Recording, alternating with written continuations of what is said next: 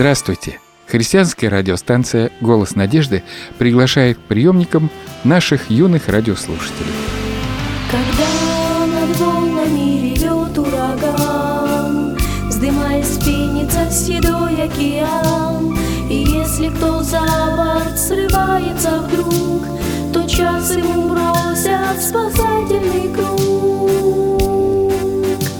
Сегодня наш мир утопает во зле,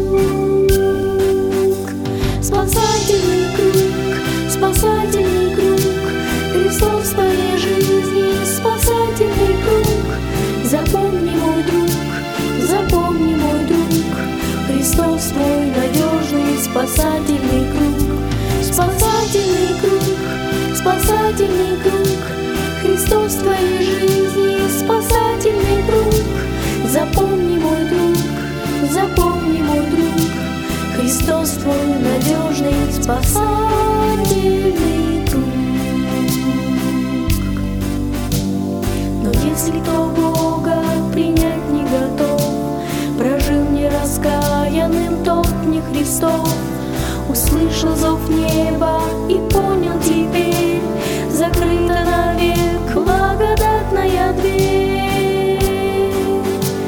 Услышишь слова «Отойди от меня», Тебе приготовлено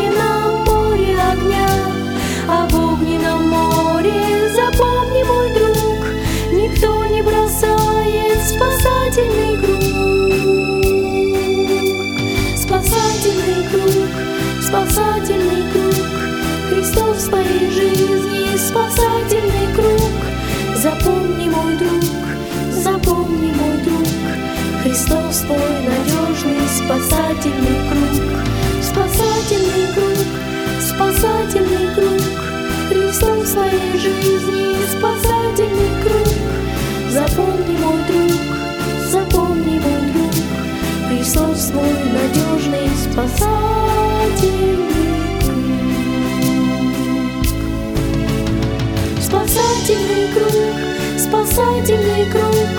Христос в твоей жизни, спасательный круг.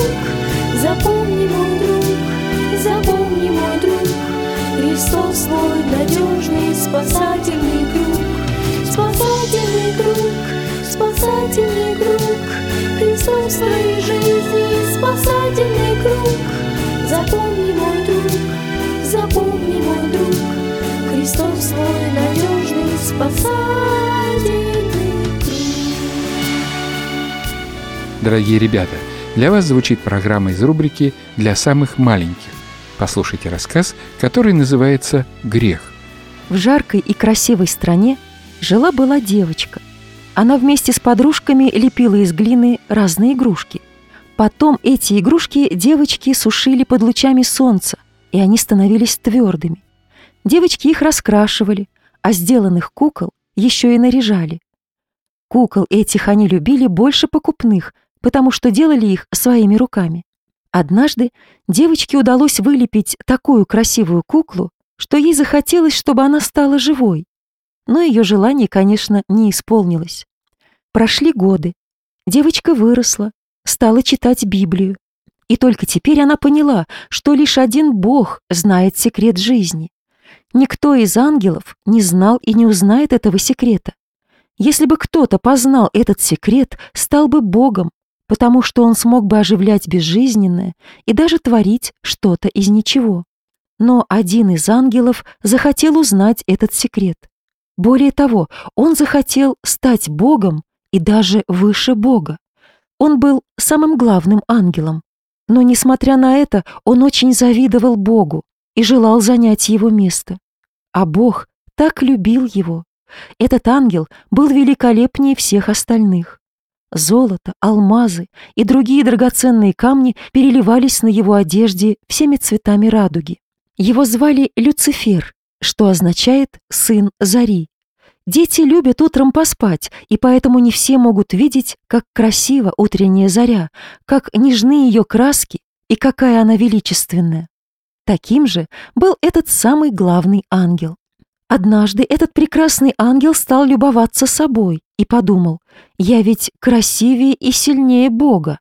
В его сердце проникли неблагодарность, гордость, затем зависть, а потом и ненависть. Может быть, Бог чем-то обидел его? О нет, сын Зари ни в чем не имел нужды. Бог советовал ему исправиться, но он не послушал его совета. Так постепенно сын Зари превратился в противника Бога. Если бы слово «противник» произнесли мальчик или девочка, живущие в Греции, то по-гречески оно прозвучало бы так «сатана». Поэтому никто уже не зовет этого ангела сыном Зари, а все называют его сатаной, что означает «противник».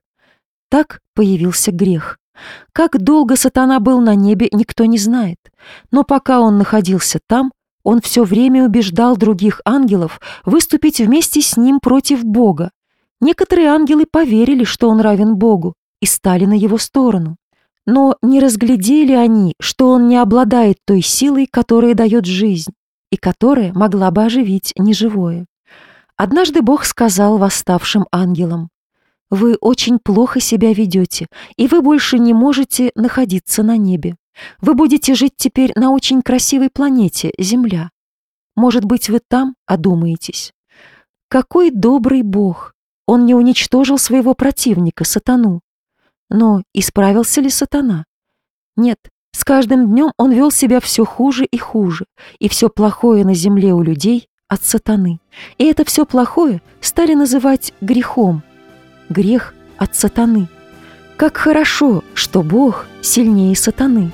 Как хорошо, что Бог хранит нас от греха. Как хорошо, что секрет жизни знает только Бог, потому что Он добрый, мудрый и любящий. На этом наш рассказ заканчивается.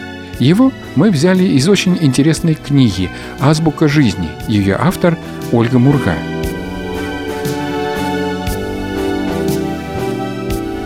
Дорогие друзья, вы слушаете радиопередачу «Голос надежды». Прежде чем продолжить наш сегодняшний разговор, обратимся к одной очень интересной истории из Священного Писания.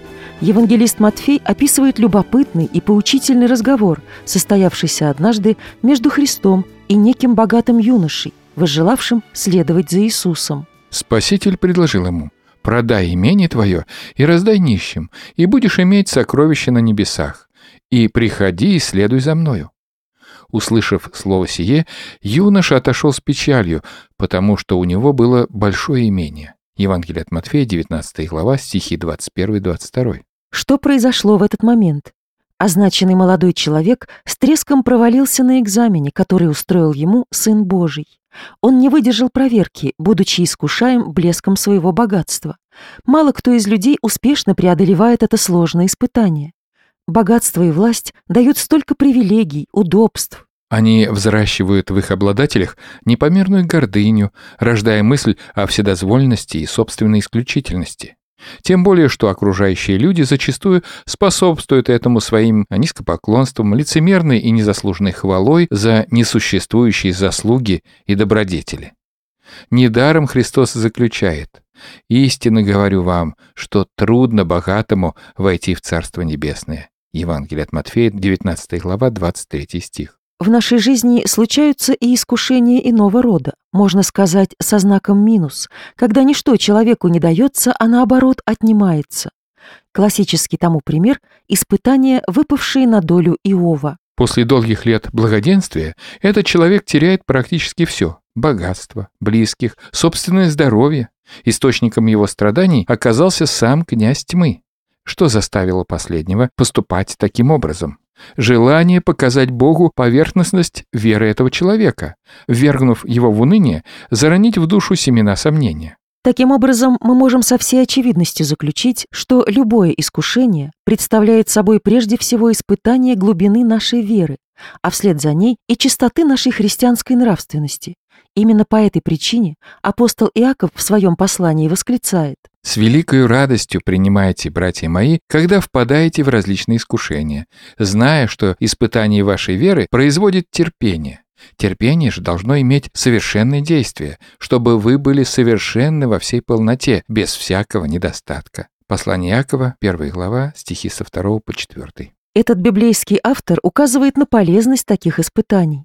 Подобное его суждение оправдывается и современной наукой, которая утверждает, что эпизодические стрессы стимулируют человеческую природу, заставляя ее жить и действовать более активно. Известный муж раннехристианской церкви Феофилакт подтверждает эту мысль. Искушения доставляют рачительным великую радость, потому что через них обнаруживается испытание таковых, а испытание приводит к совершенному действию. Между тем, постоянное пребывание в критических ситуациях вредно. Оно ведет к печальным разрушительным последствиям. Однако надо всегда помнить, что Господь не допускает искушений сверх меры, превышающих наши возможности им противостоять. На этом факте настаивает и апостол Павел.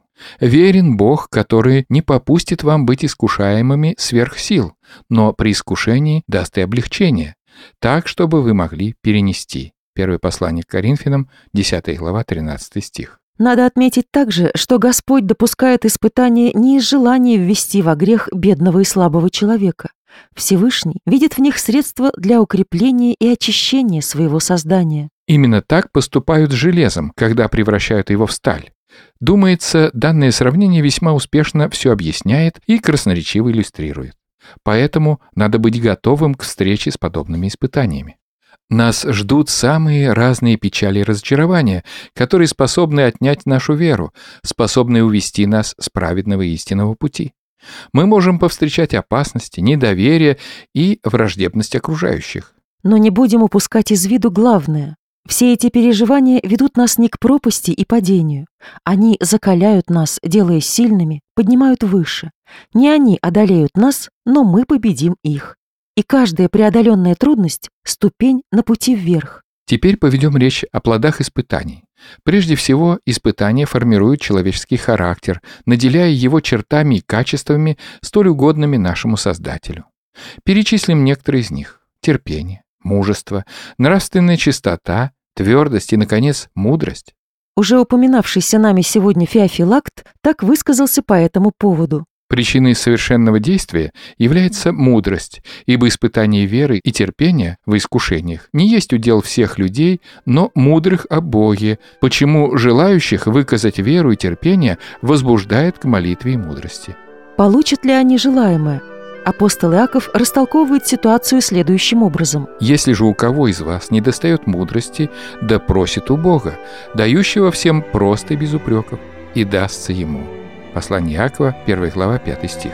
Одним словом, здесь имеется в виду стремление к определенному совершенству, подразумевающему отсутствие каких-либо недостатков, полноту и законченность личности, лишенные изъянов, максимальное приближение к идеалу, к самому Господу, по образу и подобию которого и был сотворен человек.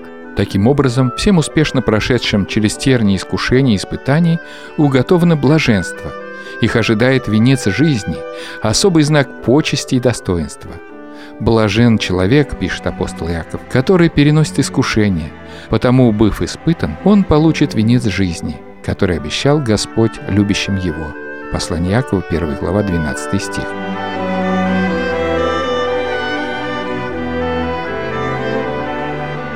Мы заканчиваем на этом нашу сегодняшнюю передачу и будем рады подарить вам книгу известного проповедника и христианского писателя Джорджа Вандемана «Неслепая вера». Вам достаточно лишь прислать нам свою заявку на эту книгу, и в ближайшее время она уже будет стоять на вашей книжной полке. Наш адрес 127 473, Москва, абонентский ящик 3, христианская радиостанция «Голос надежды». Адрес нашего сайта в интернете www.голоснадежды.ру. До свидания, дорогие друзья.